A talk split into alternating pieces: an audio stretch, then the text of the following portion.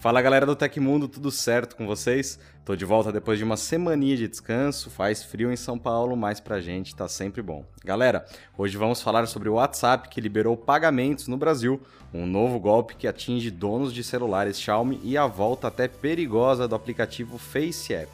Quer saber mais sobre tudo isso? Então deixa aquele seu like e bora pras notícias.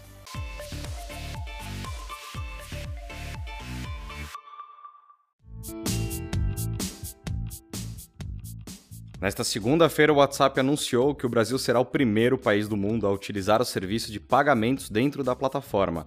A novidade, que vem sendo testada na Índia, permite realizar compras no mensageiro ou enviar dinheiro para contatos.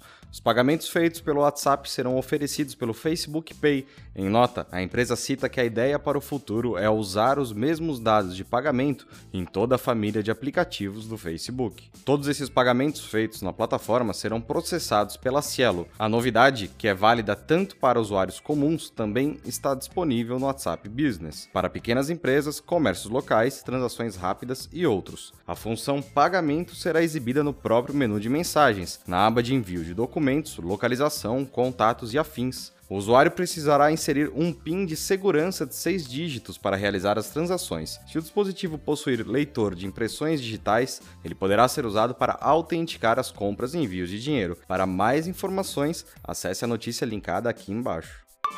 Um novo golpe que está circulando no Brasil chegou para trazer ainda mais azar para quem teve seu celular da Xiaomi roubado. Golpistas estão se passando pela fabricante para roubar dados da vítima e revender o dispositivo furtado. Um processo comum após ter o celular roubado é utilizar os serviços da Google para bloquear o celular, o que impede o aparelho de ser utilizado por terceiros. O objetivo desse golpe é interceptar informações para tornar o dispositivo operante novamente, facilitando a revenda. O contato dos criminosos com a vítima normalmente ocorre por meio de mensagens SMS. Os golpistas se passam por especialistas de segurança da empresa e dizem que a empresa conseguiu recuperar o celular roubado. Para dar mais veracidade ao aviso, os falsários até utilizam dados do aparelho que normalmente são obtidos antes do bloqueio ser realizado. Além do processo de engenharia social, o golpe também envolve um site falso para roubar as informações. Os endereços online trazem a marca e as cores da Xiaomi e pedem para o usuário fazer login com os dados de sua conta Mi para recuperar o celular. É importante ressaltar que não existem serviços de recuperação de celulares roubados no Brasil feitos em parceria com fabricantes. Com isso em mente, se receber qualquer mensagem do tipo após o furto de um smartphone,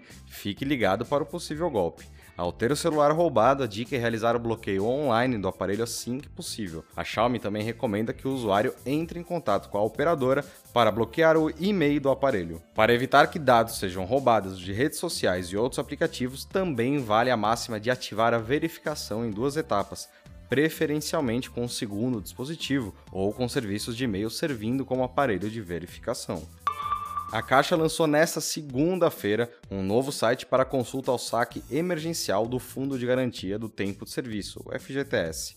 Cada trabalhador terá a possibilidade de sacar até R$ 1.045 de contas ativas ou inativas do fundo a partir do dia 29 de junho. É possível saber se você tem direito ao benefício, o valor e a data de liberação por meio do site na opção Saque Emergencial FGTS. Para efetuar a consulta, o trabalhador precisa informar o CPF, mas você também pode digitar o número de identificação social ou o número do PIS/PASEP. Além do novo site, a consulta do saque emergencial do FGTS também pode ser feita por meio do aplicativo FGTS, que tem versões para Android e iOS. O procedimento é o mesmo, ou seja, você terá que fazer a autenticação com os seus dados. Ainda há a possibilidade de realizar a consulta pelo Disque 111 e no Internet Banking da Caixa.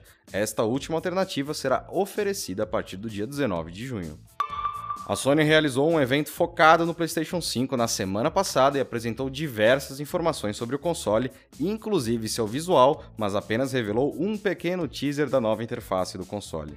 Em uma publicação no LinkedIn, o vice-presidente de UX Design da Sony, Matt McLaurin, deu mais detalhes sobre a aparência do sistema do dispositivo. De acordo com o executivo, a empresa está trabalhando em uma revisão completa da interface presente no PlayStation 4 atualmente. Segundo McLaurin, a companhia aplicará conceitos inéditos para entregar uma nova experiência visual aos jogadores. Abre aspas. A praticidade vem em primeiro lugar, mas é uma linguagem visual totalmente nova e uma revisão completa da interface de usuário do PS4. Fecha aspas. Disse McLaren em resposta aos usuários da rede social. De acordo com o designer, o sistema do novo console da Sony é mais sutil que chamativo, mas nenhum pixel foi deixado de fora das mudanças. Ao ser questionado sobre a interface da tela inicial do console, o chefe de design da PlayStation também disse apenas que mudanças talvez tenham sido feitas. O executivo ainda fez mistério sobre uma versão do PlayStation 5 na cor preta, mas confirmou que a empresa lançará edições especiais do produto,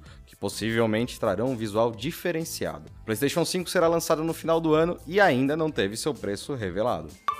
O Face App está de volta. Um ano após ter viralizado na internet ao envelhecer o rosto dos usuários, agora o aplicativo está novamente entre os assuntos mais comentados da web, por mostrar sua aparência caso fosse de outro gênero.